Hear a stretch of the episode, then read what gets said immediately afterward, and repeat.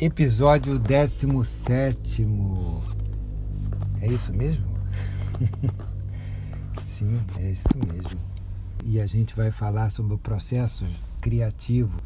É como se fosse uma bênção uma bênção de perceber é, o tom, o cheiro, o espírito de cada coisa que você faz no mundo do café.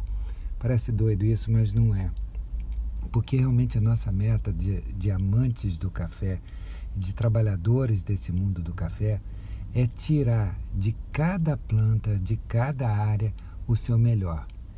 E além, é transformar esse melhor. E como funciona então esse processo criativo? Como que a gente funciona? Como que apareceu o Tassinari? O Tassinari apareceu de dois fatores. Primeiro, da curiosidade, da investigação, da busca em saber o que, que um, um café faz de diferente, o que, que um café pode ter de diferente. E aí são muitas histórias de observar, de conversar, de perguntar e até de pessoas que me influenciaram sem antes eu sequer entender uma grama do que eu estava fazendo no mundo de torra, no mundo de prova, no mundo de preparo de café. Eu tenho memórias né, que me revivem é, a olhar numa torrefação italiana apenas como um produtor de café. O meu amigo lá falando, eu uso um pouco de Quênia, eu uso um pouco de Etiópia, eu uso um pouco disso e daquilo, e eu faço a minha michela. E aí a palavra michela, que é mistura, veio crescendo na minha cabeça e depois todas as minhas histórias somaram com isso. Hoje em dia, o que eu faço é exatamente isso. É uma mistura, uma mistura de coisas que eu tenho oportunidade de colhê-las. Essa que é a alma que tem no negócio. É isso que faz a diferença. Eu às vezes não colho os melhores cafés, sabe? Não colho o melhor café do, do Brasil, não colho o melhor café às vezes nem do meu estado, mas eu escolho aquilo que a minha alma percebe que é bacana. Aí entra a diferença. E é além, e depois é ir além mesmo, é transformar aquilo que você colheu em algo que te faça significado, algo que te faça sentido num resultado na boca.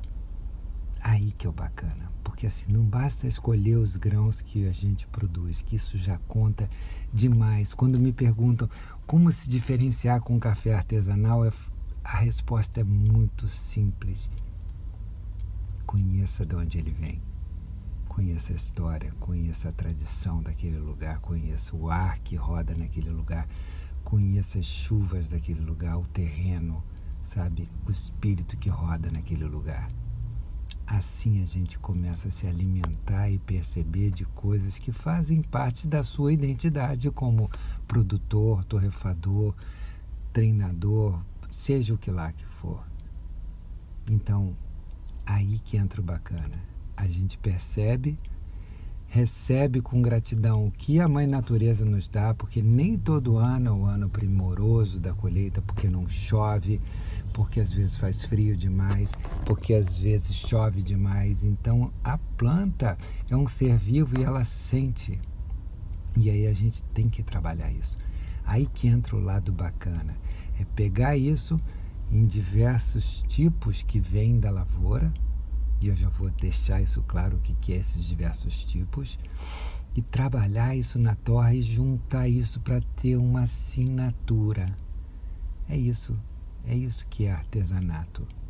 É isso que é colocar alma dentro do que se faz. É isso que é diferenciação. A natureza, conforme eu disse, me dá coisas diferentes a cada ano. Só que a gente tem uma ferramenta que é separar os cafés aqueles que secam numa planta, aqueles que a gente tem eles maduros e tira a semente, e aqueles que a gente tem eles maduros, tira a semente e fermenta eles. Ou que fermenta antes, olha quantas coisas, hipóteses e, e, e maneiras do ser humano, nós, seres humanos, dá uma mãozinha, né? às vezes até essa mão é meio atrevida, para a natureza junto todo esse conhecimento, todas essas tentativas, toda essa poesia de querer fazer versos, porque fazer um bom café é como se fizesse versos. Essa mágica impulsiona a gente a tomar coragem e de mesmo nas situações difíceis, quando você não tem o que você gostaria que tivesse, você assume, adota e transforma, misturando essas proporções dentro do seu melhor. Você não vai ter o café mais exótico, às vezes até tem. Você não vai ter o mais lindo, às vezes até tem. Mas você vai ter aquele que você fez, você criou, junto com a Mãe Natureza. Então é isso. Parece pequeno, né? Mas é gigantesco esse, essa perspectiva, porque o trabalho pode ser feito de acordo com o destino, como é que vai ser tomado, preparado esse café. Então a gente coloca essa poesia. Por isso que me encanta quando eu encontro alguém que vê, alguém que acompanha, alguém que respira aquele dia a dia do café e coloca esse café na sua mesa.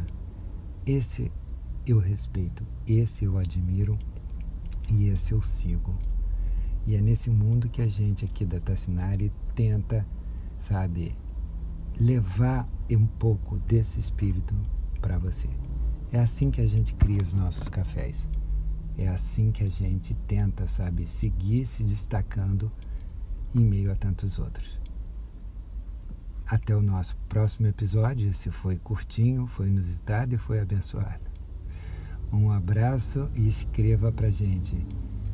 Pode falar arroba tassinaricafés.com.br. A gente compartilha muita coisa e eu vou estar aqui para tentar sempre dividir um pouquinho, ou aprender um pouquinho, ou aprender muito com vocês. Até a próxima.